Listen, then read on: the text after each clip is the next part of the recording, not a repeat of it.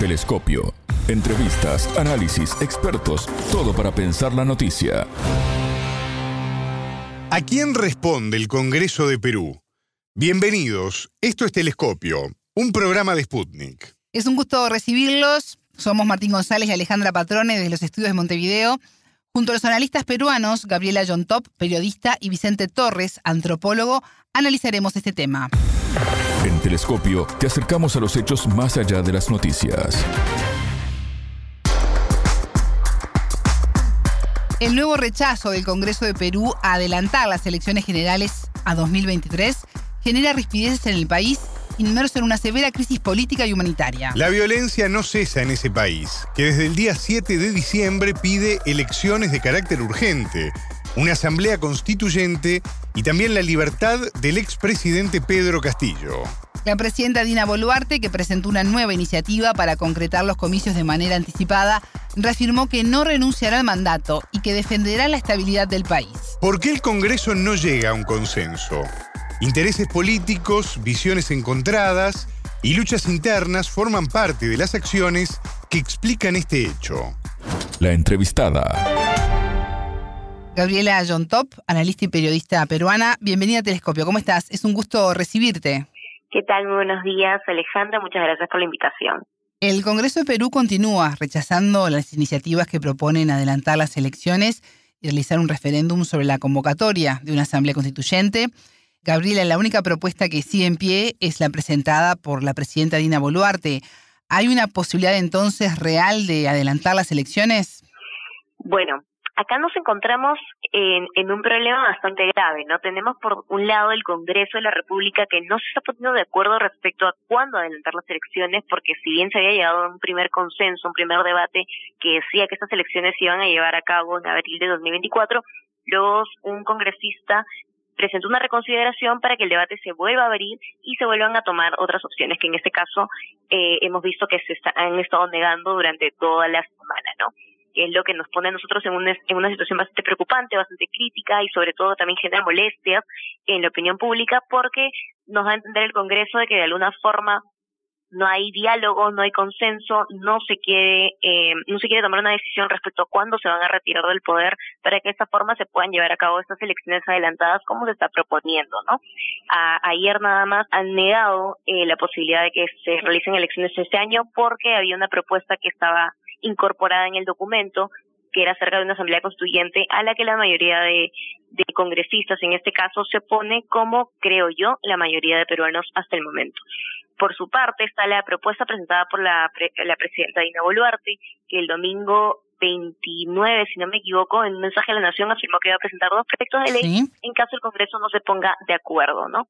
Estos dos proyectos de ley, el primero habla acerca de un recorte del mandato presidencial, congresal y parlamento andino, quiere decir que ya no se va a esperar hasta 2026 para que termine este tiempo de gobierno, este periodo de gobierno, sino que se va a recortar hasta el 31 de diciembre de este año, de 2023, y a partir de este año entraría el nuevo mandato con nuevos congresistas, nuevo presidente, nuevo parlamento andino, que se estaría retirando del poder en 2028. Claramente esto ha generado, ha sembrado muchas dudas en realidad en, en la opinión pública, en los líderes de opinión, en los periodistas, en la ciudadanía en general, porque es bastante interesante reconocer cómo se quieren eh, cambiar ahorita de repente las reglas del juego, ¿no? Obviamente se tiene que tomar, eh, el Congreso se tiene que tomar el tiempo de revisar ese proyecto de ley, ver si es que lo aprueban para que pase al Pleno y así considerar si es factible o no, porque obviamente estamos dentro de una crisis política, todavía una crisis social también, que nos está poniendo creo que en aprietos a todos, ¿no? Gabriela, ¿y por qué el gobierno no llega a, un consenso dada la crítica situación que se vive? Lamentablemente, ahora en Perú todas las opiniones están muy polarizadas. Existen bandos, se podría decir de alguna u otra forma. Y, por ejemplo, en el Congreso eso, eso lo demuestra. Hay algo que yo siempre lo repito, y, por ejemplo, muchos peruanos aseguran que el Congreso tiene un alto nivel de desaprobación, que es por eso que deberían irse, es por eso que están las marchas y por eso exigen algunos el cierre del Congreso. Bueno, yo opino que nos gusten o no, tenga un alto nivel de desaprobación o no, esos 130 congresistas que están ahorita debatiendo día a día en el Pleno son los que nos representan a todos los peruanos, a los casi 33 millones de peruanos que estamos ahorita en la nación, son quienes nos representan. Entonces, esa es su labor, debatir y dar el punto de opinión de acuerdo a sus ideologías y de acuerdo a sus posiciones de, lo que piensan respecto a proyectos de ley, como en este caso la de elecciones. Ahora, como te mencionaba, hay mucha polarización de ideas y se nota que existen eh, un bando que no quiere la, la Asamblea Constituyente, mientras que hay otro que la exige y tendrá sus razones.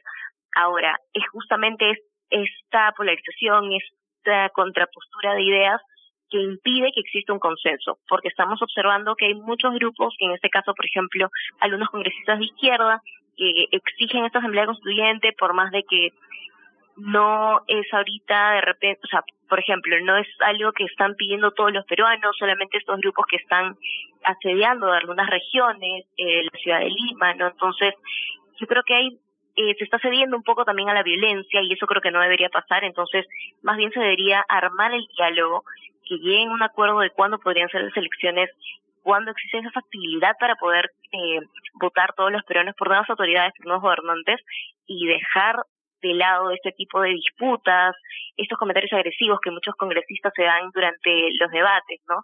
Y evitar de nuevo que se estén rechazando cada una de las propuestas. Cuando Boluarte presentó sus iniciativas, dijo de manera contundente que se vayan todos. ¿Cómo tomaron los congresistas estas declaraciones? Bueno, acá hay, hay, algo bien curioso, ¿no? Porque justo te mencionaba, ¿no? De que el grupo de izquierda, el Congreso que, bueno, parte del Congreso que tiene este esa, eh, esa tendencia ideológica respetable hasta, hasta cierto punto de acuerdo a sus ideas y principios. También vemos otro grupo, el Congreso, que eh, entre sus reclamos, entre sus demandas, ¿no? que al presentar sus proyectos de ley de adelanto de elecciones exigen reformas constitucionales.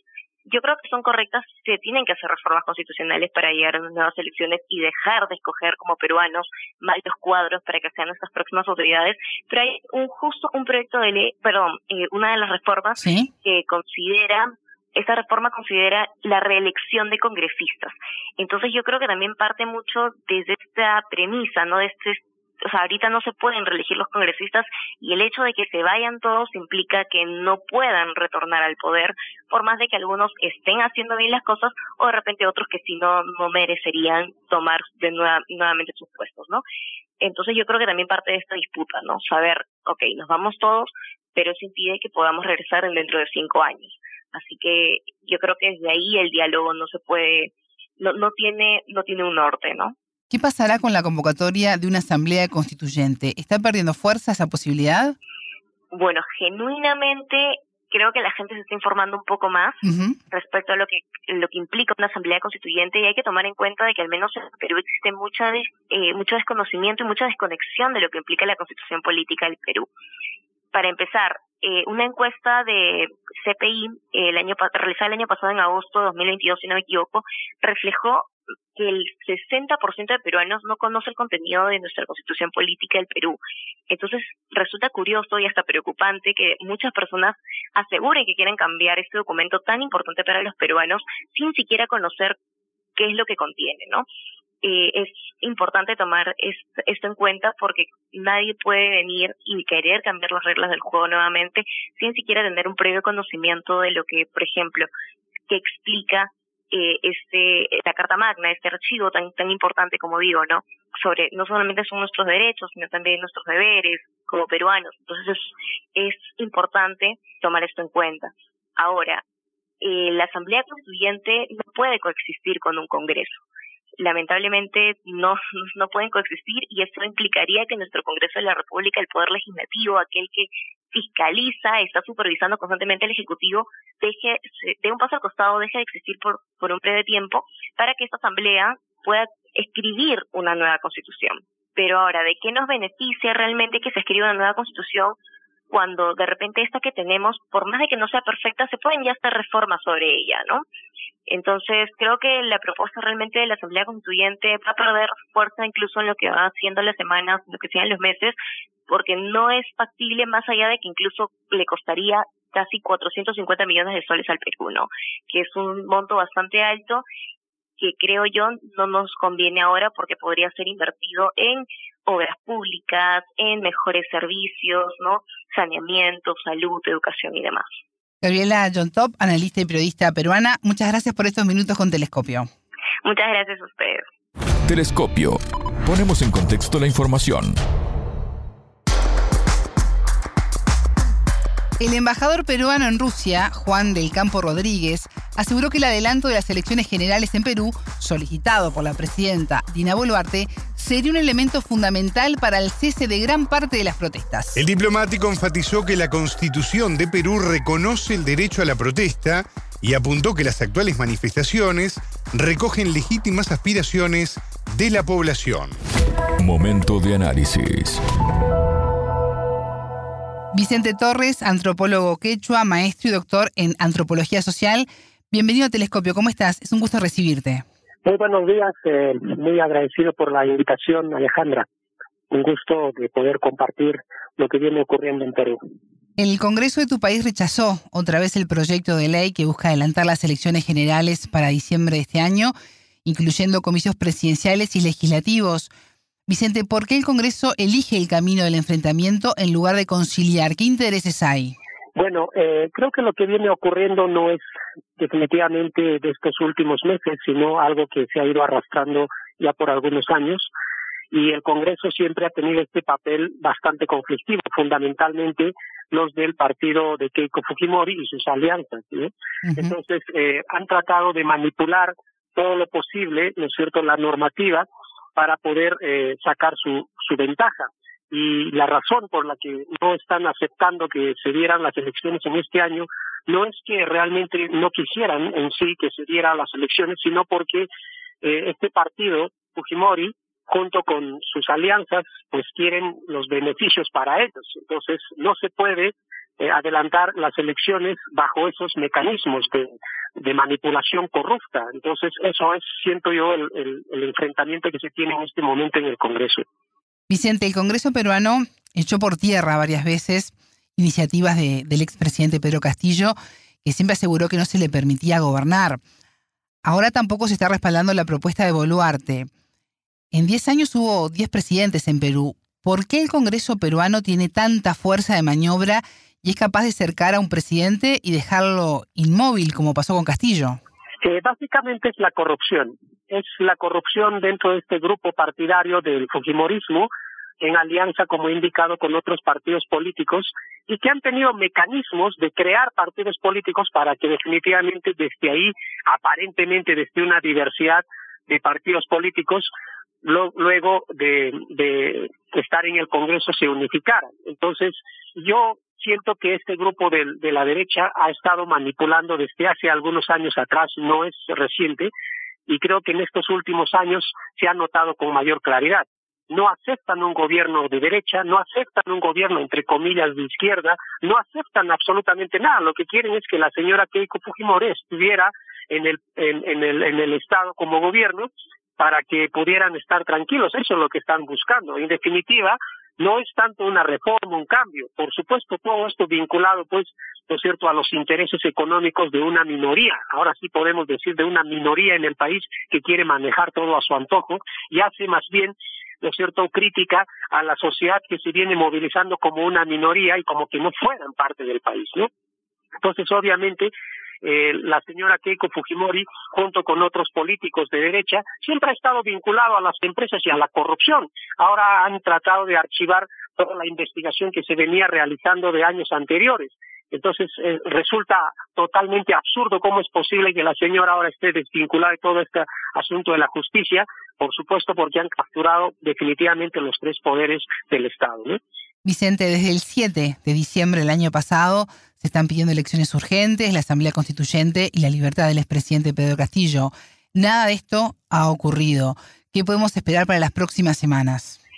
Yo creo que hay una terquedad, yo no sé, de, la señora que está en el poder, que sabe que no es legítimo su gobierno, la, no tiene aceptación, no creo que pueda hacer nada más por el país sus ministros son sujetos corruptos que han estado con denuncias y etcétera y están en el poder aferrándose porque claro tienen sus intereses y eso es lo que quieren resolver el Congreso de la misma manera porque si realmente apostaran por la sociedad quisieran la tranquilidad de la sociedad después de haber pasado estos dos años de pandemia yo creo que se podría comprender bien, pero no les importa la sociedad, les importa sus intereses, llenarse los bolsillos de dinero, eso es lo que les interesa, no les interesa absolutamente nada el país. Y es más, muchos de estos congresistas no conocen la realidad del país, por eso hablan semejante barbaridad en los medios de comunicación que les dan la opción de poder dialogar sobre este tema, ¿no?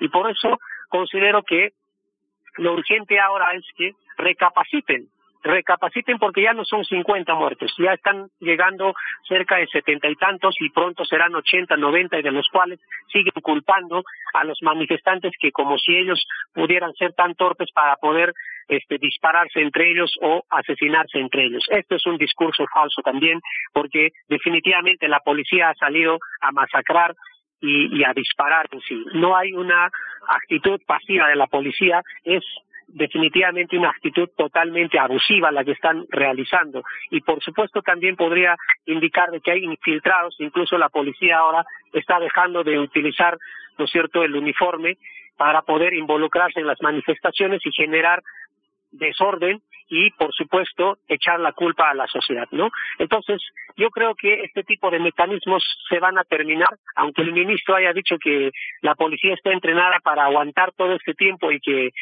con, con el tiempo las, las movilizaciones se van a tener que este, quedar ahí, creo que no. Yo creo que la sociedad está tomando mucha más furia para poder seguir movilizándose y, seguro que ellos están esperando conducir esto a una situación mucho más grave. Creo que la mejor opción es que ellos asuman una responsabilidad con el país y no con sus bolsillos y no con este grupo de la élite, sino con la sociedad en general para que lleguemos a una tranquilidad en el país. Y creo que eso es que renuncie la señora, que se disuelva el Congreso, ¿no? Y definitivamente que se llame a una asamblea para este a, que se haga la encuesta por lo menos para esta asamblea constituyente y a partir de ello pues se podrá conocer claramente cuál es la posición de la sociedad porque de otra manera yo creo que la sociedad no va a tampoco retroceder han estado paralizando algunos días pero creo que esto está generando una crisis más fuerte en el país y si realmente dicen y discursan en nombre del, del, del, país, entonces creo que es momento de que den paso al costado y dejen de seguir masacrando a la sociedad. Vicente Torres, antropólogo quechua, maestro y doctor en antropología social, muchas gracias por estos minutos con Telescopio. Muchas gracias y saludos para toda la audiencia. Hasta aquí, Telescopio. Pueden escucharnos por sputniknews.lat. Ya lo saben, la frase del día la escucharon en Telescopio. Todas las caras de la noticia en Telescopio.